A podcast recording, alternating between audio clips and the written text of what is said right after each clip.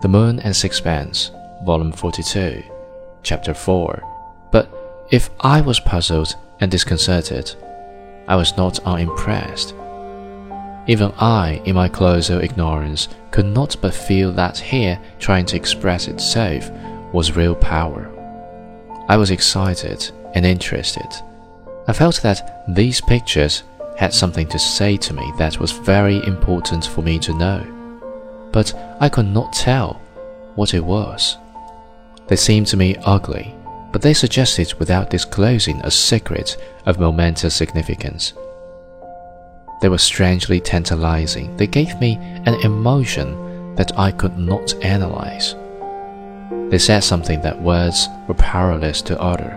I fancy that Strickland saw vaguely some spiritual meaning in material things that was so strange that he could only suggest it with halting symbols. It was as though he found in the chaos of the universe a new pattern and were attempting clumsily, with anguish of soul, to set it down. I saw a tormented spirit striving for the release of expression. I turned to him.